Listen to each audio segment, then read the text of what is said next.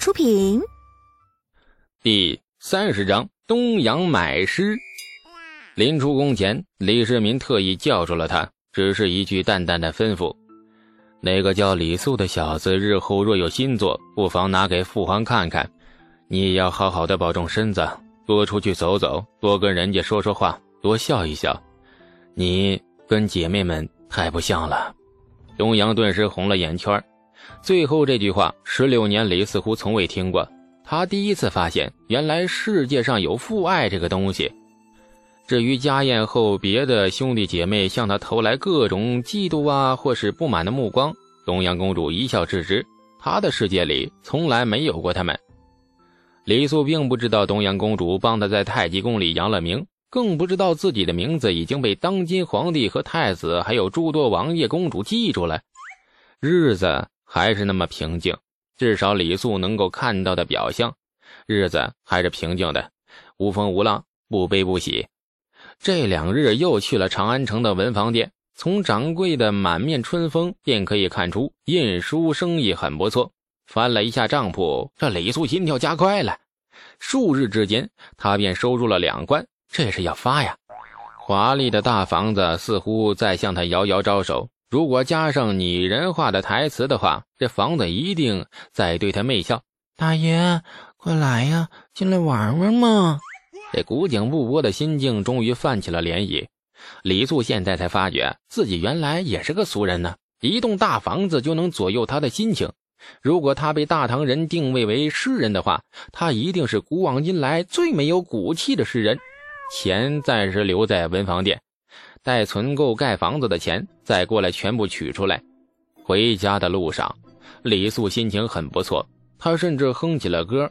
前世流行的歌正应了那首诗：“春风得意马蹄疾，看什么都顺眼呐，包括那个自称宫女的女人。如果那个女人能够抱着一大堆钱送给他，那就更顺眼了。”东阳公主真的抱着一堆钱。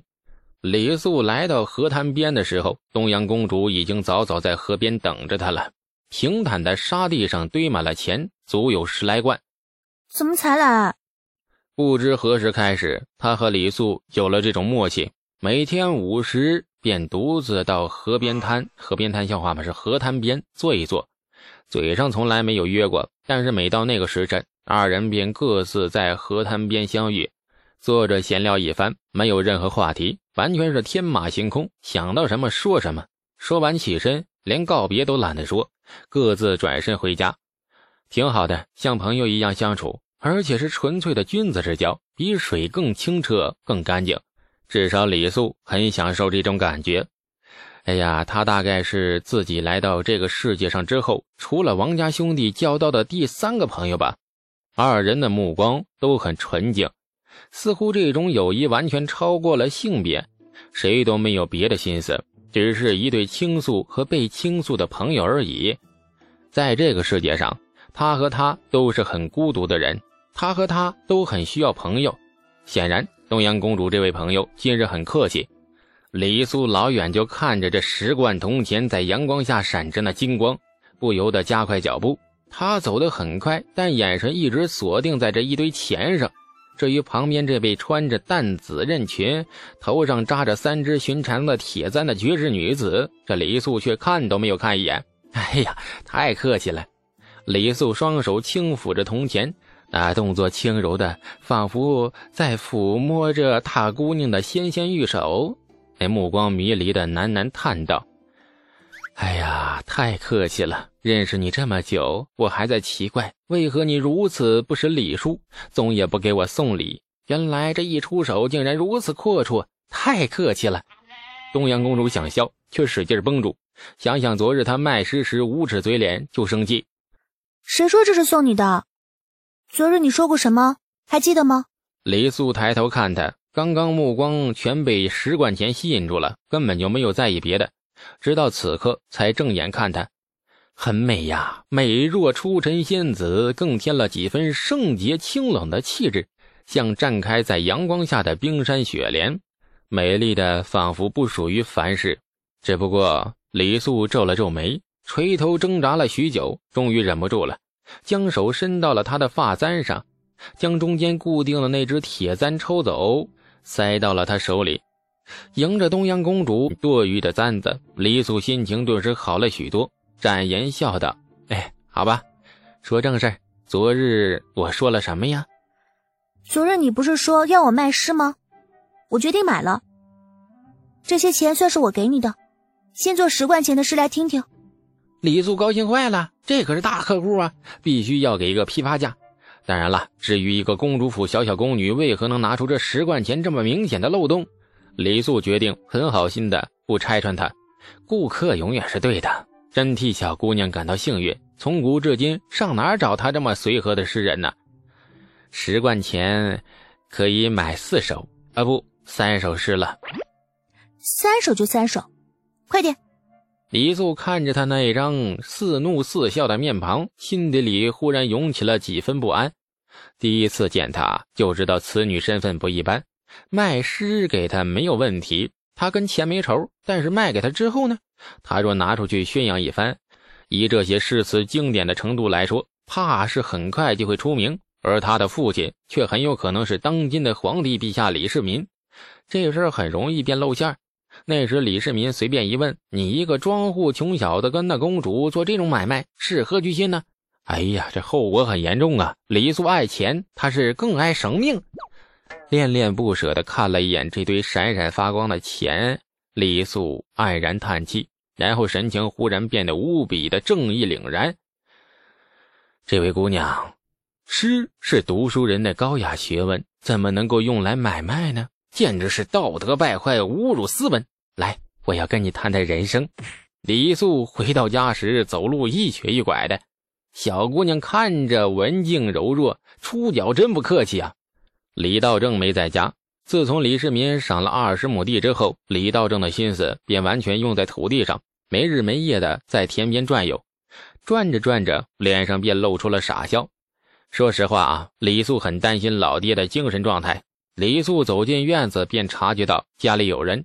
抬头一看，原来是学堂的教书先生郭奴。哎，学子见过夫子。这李素赶紧行礼，谁知郭奴朝他躬了一礼，这可吓坏了李素。老师给学生行礼，这是大逆不道！哎哎，父子万万不可！李素赶紧搀扶。郭奴直起身，神情很颓然。哎，我没钱，但是我还想再请你做一首诗。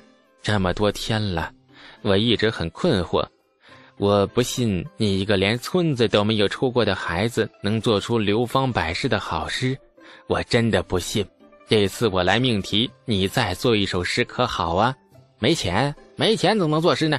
严格来说，李素不是诗人，他是商人呐。商人是啥呢？商人是以本求利。哎呀，而前世记的那些诗都是他的货。而且是不可再生的货，你用一手就少一手。李治提醒李素，这买卖不能干，亏本啊，太亏本了。郭奴的眼神很可怜，像路边被遗弃的小狗。这一双被脸上肥肉挤得只剩下一条缝的小眼睛，水汪汪地看着他。李素不为所动，稍一心软，付出可就是钱的代价。于是李素沉吟，开始措辞，尽量让自己的拒绝显得委婉一点、诚恳一点。郭夫子啊，事到如今，学生只好跟你说实话了。没错，你的想法很正确，那些诗真不是我做的啊！这郭奴呆住了。对，真不是我做的。您刚来太平村不知道，很多年以前，村子里有位道士爷爷路过，见学生生得伶俐可爱，便赠予我几首诗。道道道道士爷爷。郭奴目光呆滞，深受打击的模样。对呀，慈眉善目、仙风道骨的道士爷爷呀。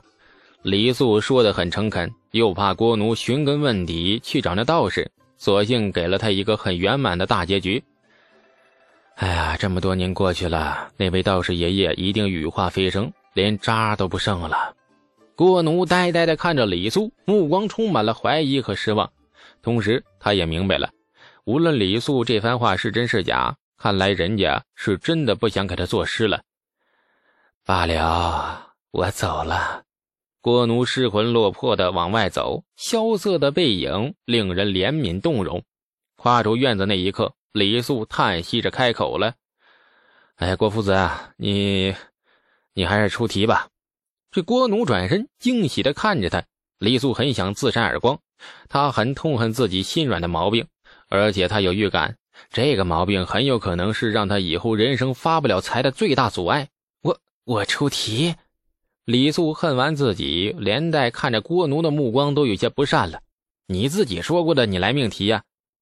郭奴想了想，此时你若是学子，意欲考取功名，呃，而我呢是考官，你觉得写一首怎样的词和诗才能打动我呢？李素翻着白眼，那我肯定是交白卷啊！啊，为何呀？因为我不想当官啊！郭奴苦笑，我近日这般失魂落魄，实在是心中郁郁不平。当年我也曾投过行卷，生平最得意的几首诗送进了权贵家，却如石沉大海，杳无音信。来到太平村学堂，却见你一个十几岁的娃子，文采不凡，写诗信手拈来，两相对比，思来犹觉此生无趣呀。本集播讲。感谢您的收听，去运用商店下载 Patreon 运用城市，在首页搜索海量有声书，或点击下方链接听更多小说等内容。